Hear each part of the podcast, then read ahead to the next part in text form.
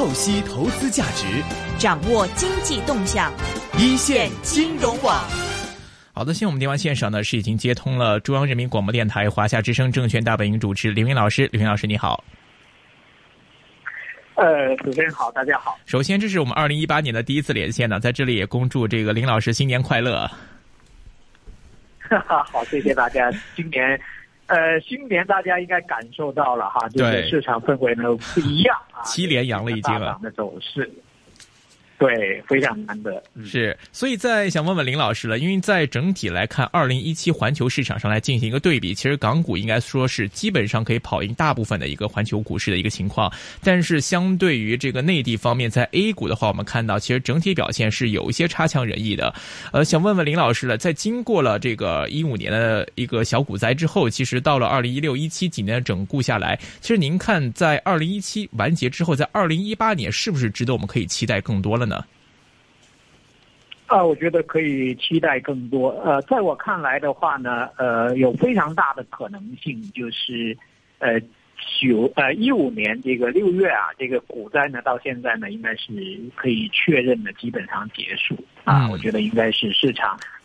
指数级别的调整啊，可以说是结束。当然，板块的调整啊，或个股的调整啊，这是会继续的延续啊。嗯。但是呢，指数级别的调整。啊，我个人认为是结束了。第二一个呢，就今年的开局啊，走出来的这个走势，说明呢，今年的这个 A 股来讲呢，是春季行情已经展开，而且今年的行情会走的比较野，因为它来的比较早啊，气势上面呢也有所不同。嗯，是不是在原因上看呢？是因为您觉得说，经过之前的一个这个整固之后，大家市场上已经通过一种新的逻辑方式，找到了一个自己的一个投资方向跟投资的取态。另外一方面，可能是今年这个 A 股入魔呢，将会在六月份吧，应该是正式开通。那想问一下，可能到时又会对之后的这个资金方面也会更多的期待。整体来看，二零一八年的走势，您的计划会怎么样呢？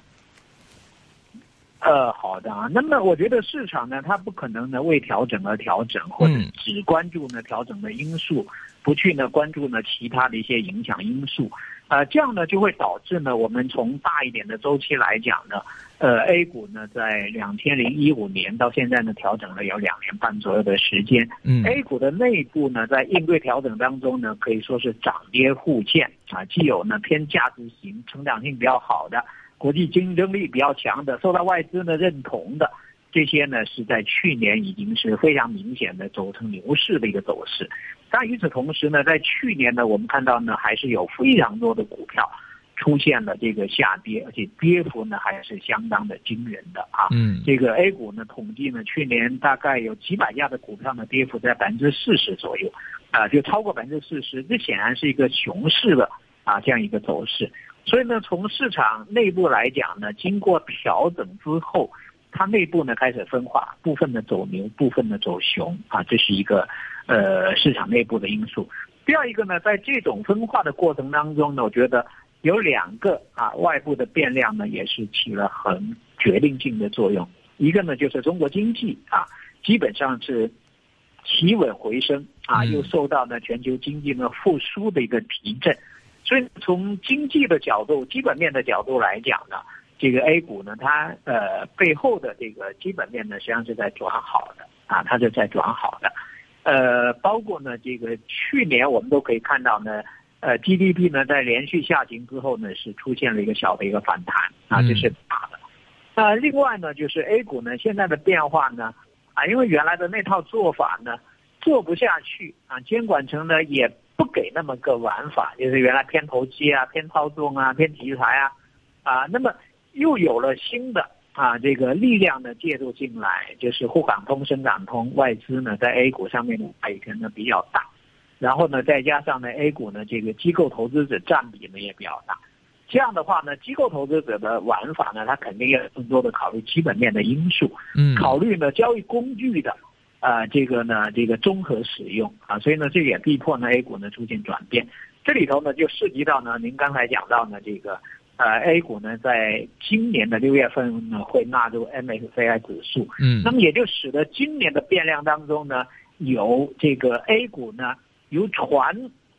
到真正落实被纳入呢 MSCI 指数呢这样一个因素的一个影响。所以呢，我觉得从现在来看的话呢，A 股呢基本上就是一只脚呢国际化了啊。这个既是资金打通以后的这个国际化，也是因为整个估值体系上面呢会受到他们影响的啊这样一个国际化啊。所以呢，呃，肯定到今年六月份呢，这个加入 MSCI 指数呢这个因素会对 A 股的走势会有明显的影响。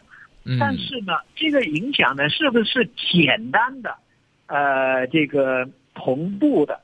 这个出现呢，我觉得又有很大的这个怀疑哦啊，比如说呢，去年走的非常好的这个保险股，嗯，那今年的开盘呢，那就走的不怎么好。我看 A 股保险股走的不怎么好，港股的保险股走的也不怎么好啊，就大家呢一样走的不太好。那这里头呢有什么？我觉得一个呢，确实是去年呢涨得比较好啊，涨到呢，呃，该挖掘的利好。都挖掘的比较充分，但与此同时呢，还是有些行业的一个变化啊，一些负面的因素啊，可能呢要重视一下。比如说今年的这个呃保险呢，在开门红产品上面呢啊，据说呢就卖的不太好啊，卖的不太好啊，这是这是基本面的因素。第二一个呢，所有的投资啊标的上面的选择，它都存在呃自身比和跟市场比啊这样的双重关系。那么今年呢，从开局来看呢，整个市场呢关注的这个重点行业、重点标标的跟去年是有所不同的，啊，这样呢也可能导致呢原来很好的一些板块呢，在最近呢就走的没那么好。所以呢，我觉得现在看这个市场呢，就要看到市场整体应该是转好的啊，但是呢又要看到呢市场内部的这种不同步错位。会很明显的出现，甚至呢是很逼迫人的啊一种状态呢出现。我觉得这是现在这个 A 股市场上面，或者包括港股，嗯，可能都算很凶险的一部分，就市场不同步。你觉得市场好了吧？但是呢，可能哎不巧自己选的那些呢就不太好，对对，有的呢就很被动。其实今天 A 股也是这个状况，其后呢 A 股呢走了。五连阳加去年年底的二连阳，就七连阳。嗯，但是呢，连续下跌的个股是很多的，甚至呢出现了创新低的品种呢也是不少的。这就可以看出来呢，当市场转好的时候，并不是所有的股票呢都会转好，并不是所有的投资者呢都能轻轻松松的赚钱。那么这里头呢，我觉得既有基本面的因素，也有市市场它就有博弈。博弈呢，它就需要呢讲究点技巧啊，甚至博弈过头了，它是有点把人给逼疯了的这种感觉。呃，A 股呃特别明显，最近有些板块呢走的是非常差的。呃，这种差的话呢，我觉得对某些机构来讲压力会很大。假如说这个机构配置的方向呢比较单一，然后呢表现呢又非常差，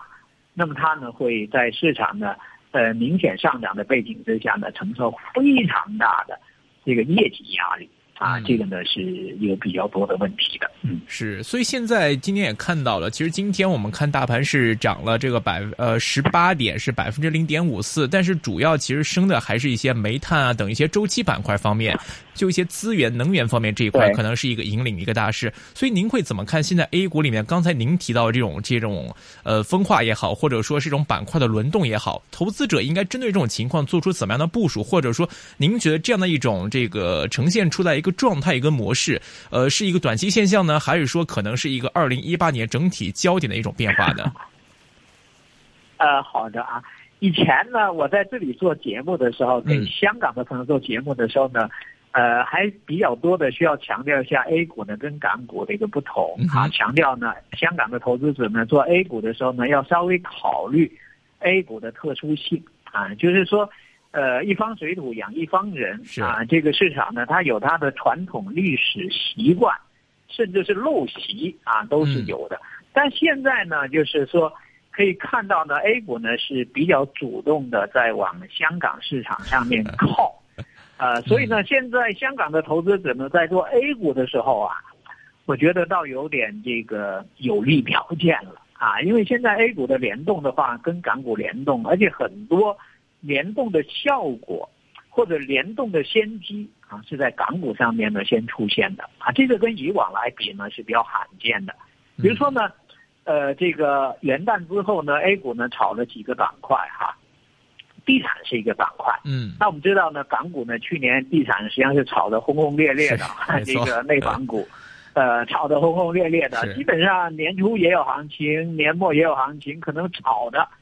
重点不一样哈，年初可能就是像恒大、这个融创啊这些比较厉害一点哈，年底呢主要是碧桂园呐、万科啊 这些，哎这些呃老呃这个一线的啊这个比较强一点哈。那么 A 股呢，实际上对地产板块呢是一直啊想炒又不太敢炒，呃炒的过程当中呢市场分歧会比较大。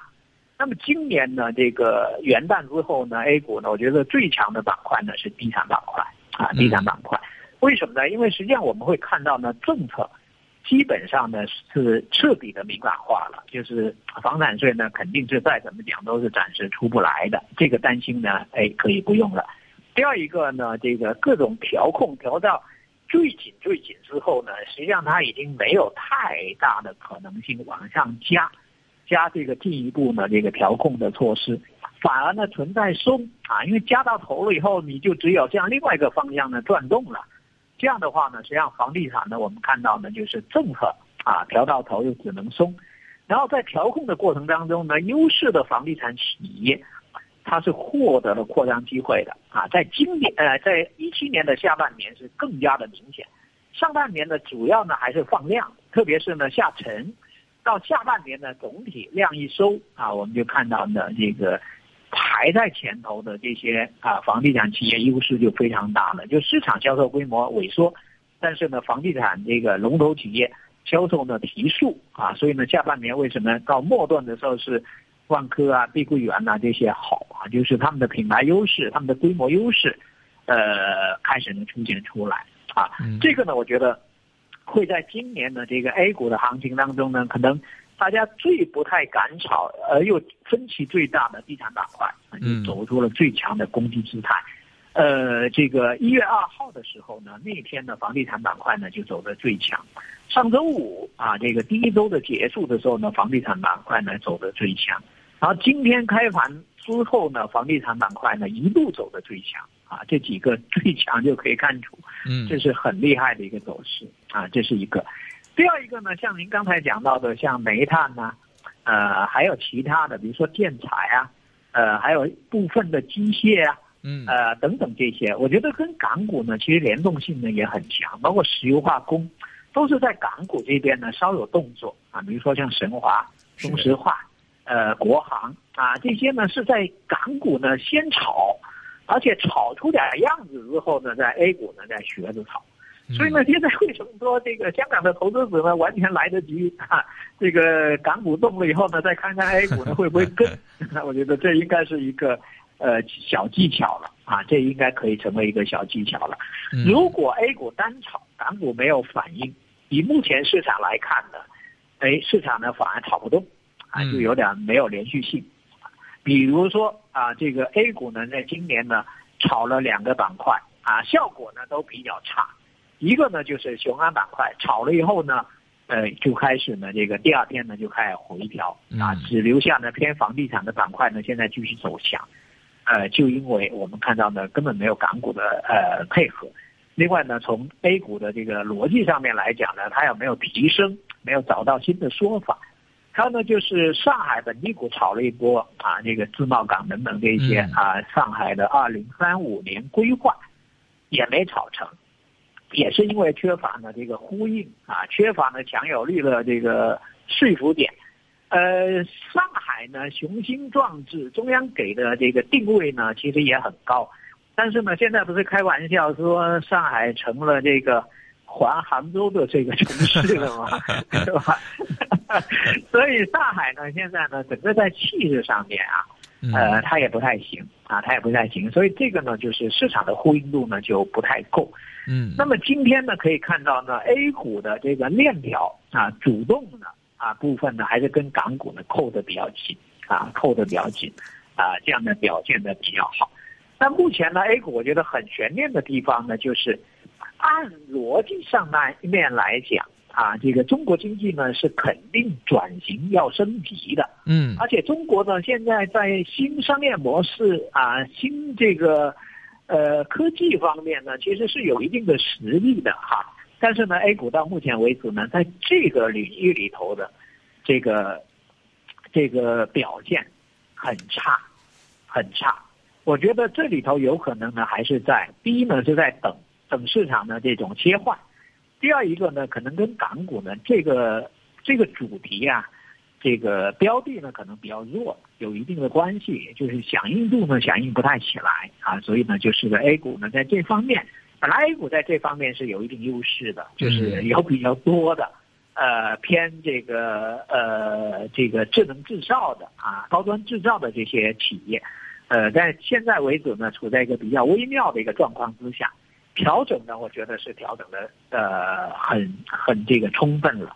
估值呢实际上也比以往呢便宜了很多啊。那最近的走势呢，就是一直在挖坑啊，还没有等到呢特别明确的一个呃这个上涨的信号出来，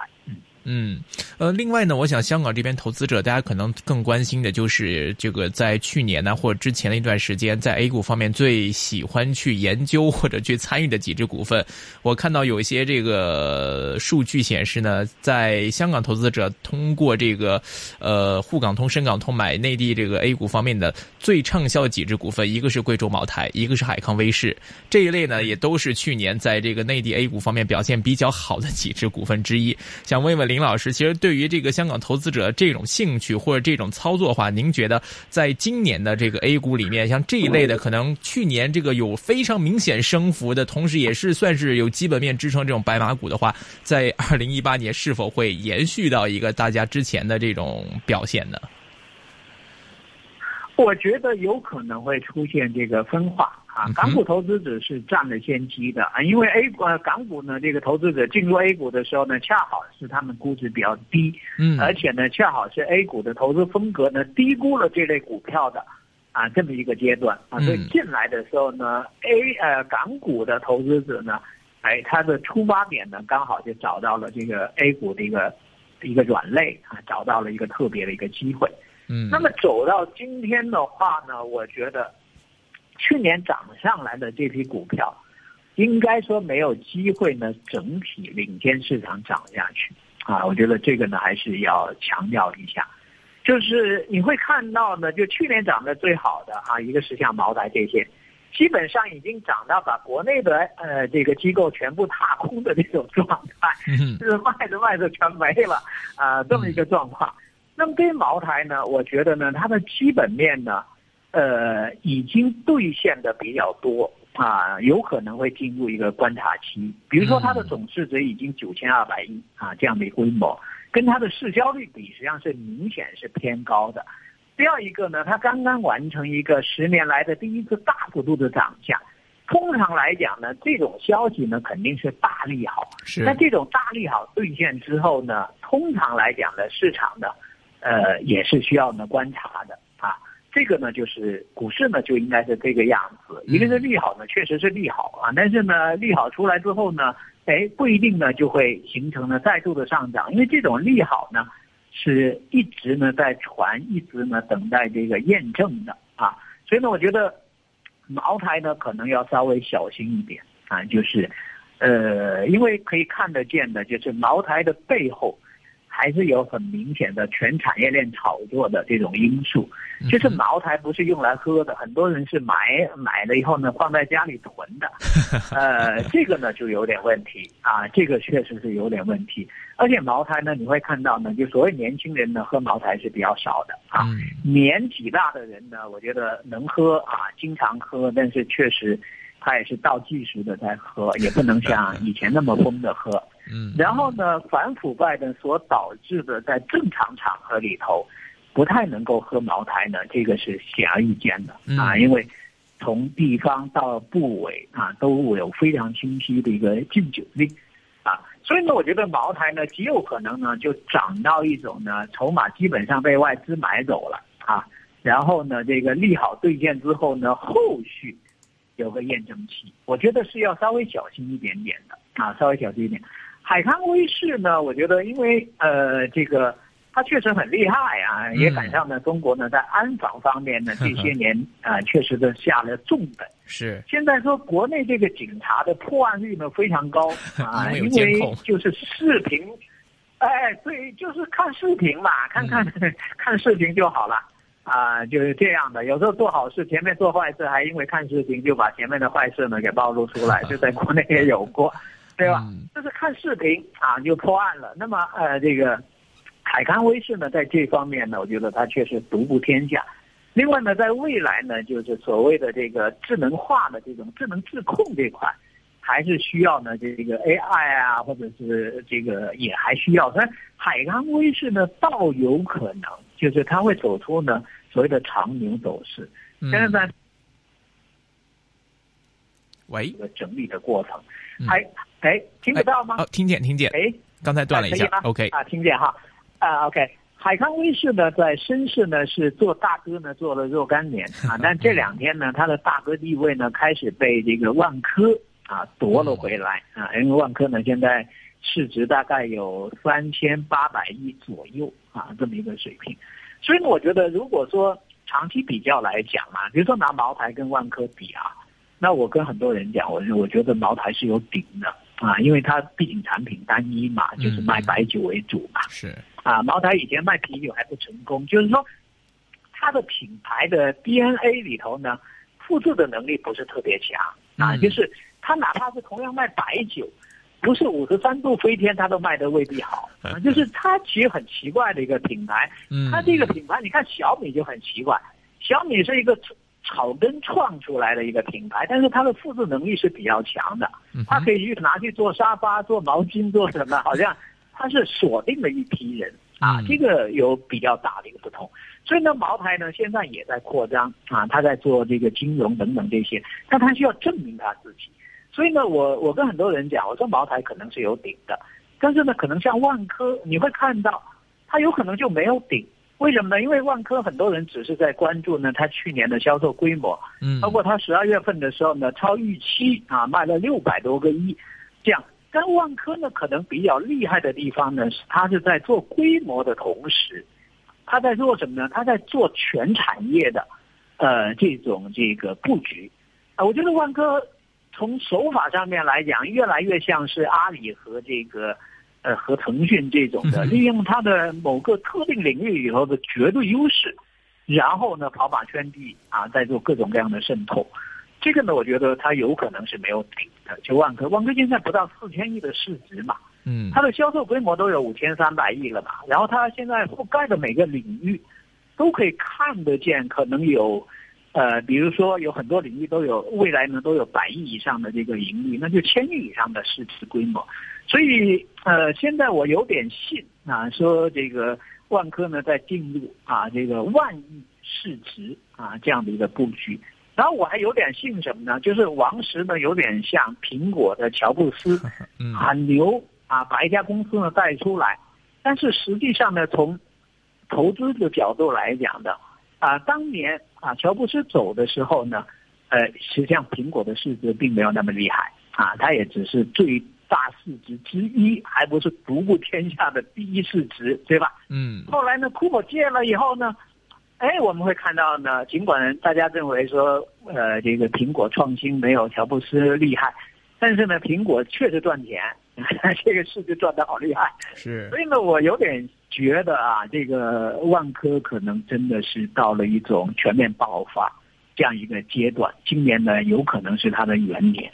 那么，呃，这样子去看呢，就比较理解说房地产。我觉得房房地产这波肯定是主升浪的。就是肯定会特别强的一种走势出来的，呃，因为呃，它是背后呢有很实在的支撑嘛，包括中央决策上面呢给了相关的这个口子，因为你会看到呢，今天呢在房地产呢有几块政策，我刚才没有展开，就是限购方面呢，兰州呢做一点试探啊，就是以限售贷啊限购的放松，嗯，对吧？那合肥呢又做了另外一个方向的一个。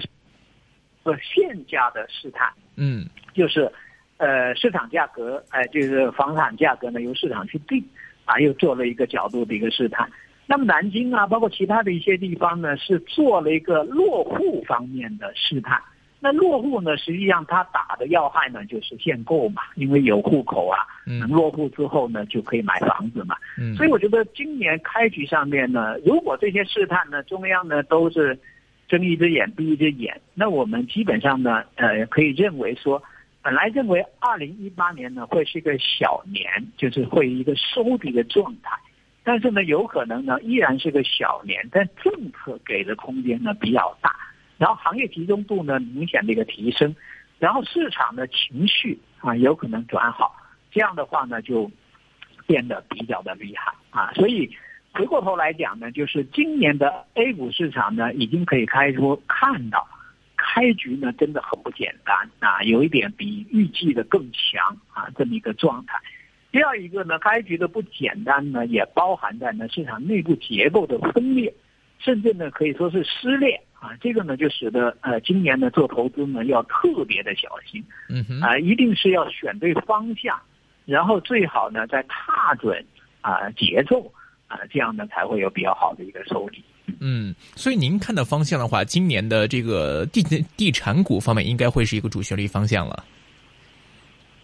呃，我觉得地产股非常有可能呢，就走出来这个所谓的戴维斯双击嘛，就是它盈利增长加估值提升嘛，嗯，就是典型的戴维斯双击啦。就是销售方面呢，因为有这个呃产业集中度嘛，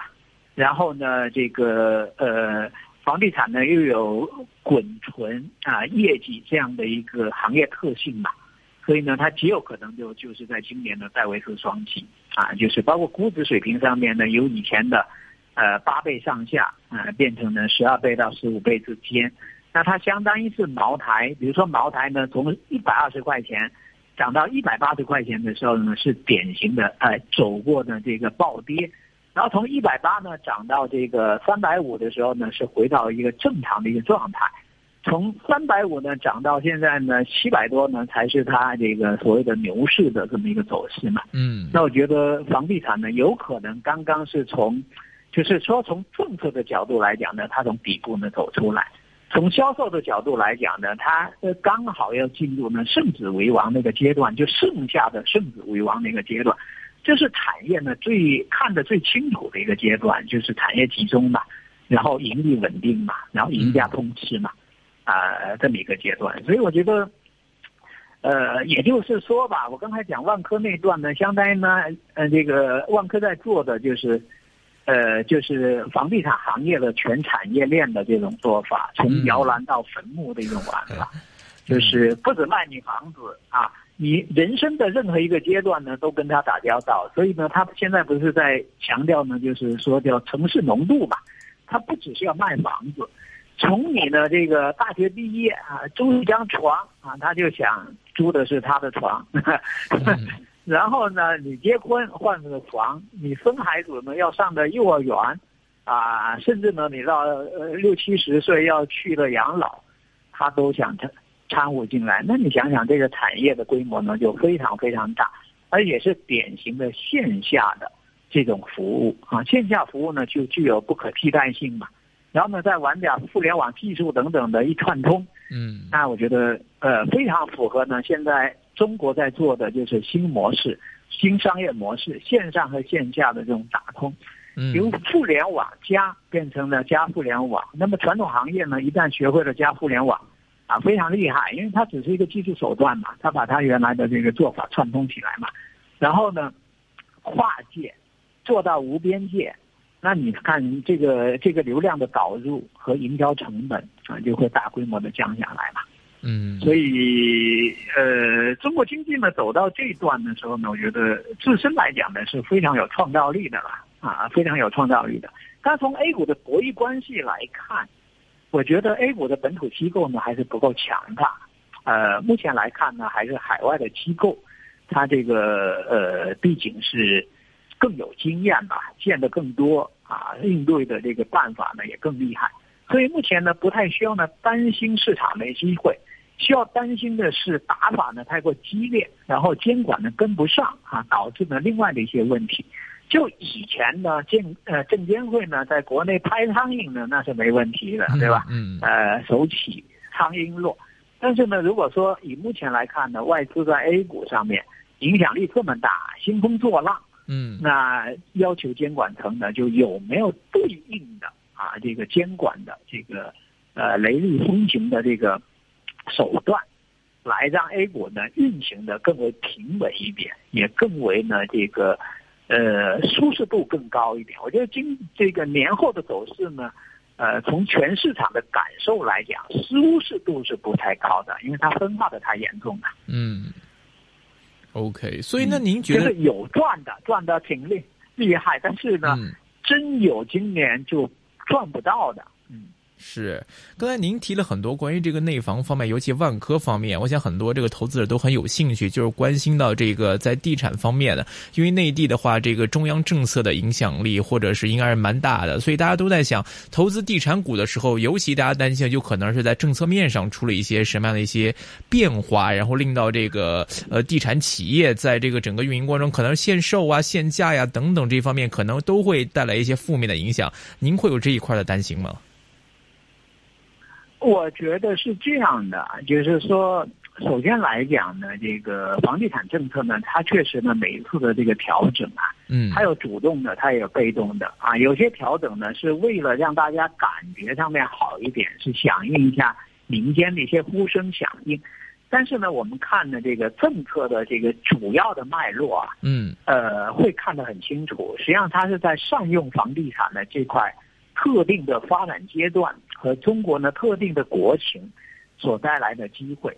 呃，其中呢，我觉得特别有代表性呢，就是在呃二零一四年下半年的时候，让各地呢去试探房地产的这个政策调整的空间，最后呢转变为呢降息啊、降准呐各种政策的一个松绑，然后呢使得中国经济呢度过了一个艰难时刻。啊，这个呢我觉得一定要看到是中央政府的智慧。而且这个智慧的当时的落脚点呢，是落在呢大家啊不太敢这个落的这个房地产上面，这就是魄力啊，嗯，这就是魄力啊。然后呢，在这一次啊，我们看到呢十九大这个有关经济的报告里头啊，包括呢这个呃都不提房产税嘛，那你想想这也是魄力啊。不提就是魄力啊，因为太多人想靠这招，呃，但是能够做到不提啊，不象征性提啊，这就魄力啊。所以我觉得看中央文件，有时候你得这么去看，嗯，写在上面的白纸黑字呢是一种解读，没写上去，那也很精彩啊，对吧？也很精彩。那么到这一次呢，我们可以看到呢，就是整个房地产政策呢已经调整到。像共有产权房啊，像租赁房啊，这些都非常明确。然后现在呢，已经有那么多的龙头企业在响应、呼应的政策的落实，比如说像万科啊、像碧桂园这些在做长租房嘛，还有银行已经在为长租房做金融支持嘛。你会看到整个政策已经动起来了，而且这个动起来，你说没有最高层的拍板吗？我觉得有吧，是吧？那这个时候你干嘛还要去担心那些，那些这个一般老百姓就想得到，然后想用又一直没用上的东西呢？嗯，对吧？所以呢，今年啊，从验证的角度来讲呢，市场已经做出了选择，是，而且市场的偏好啊，已经体现出来了这种选择。然后呢，从大资金的角度来讲呢，没有确定性的东西在背后支持。谁敢往上马家伙，对吧？因为马上去的不是三瓜两枣啊，马上去的搞不好就身家性命。没错，好的，对吧？今天分。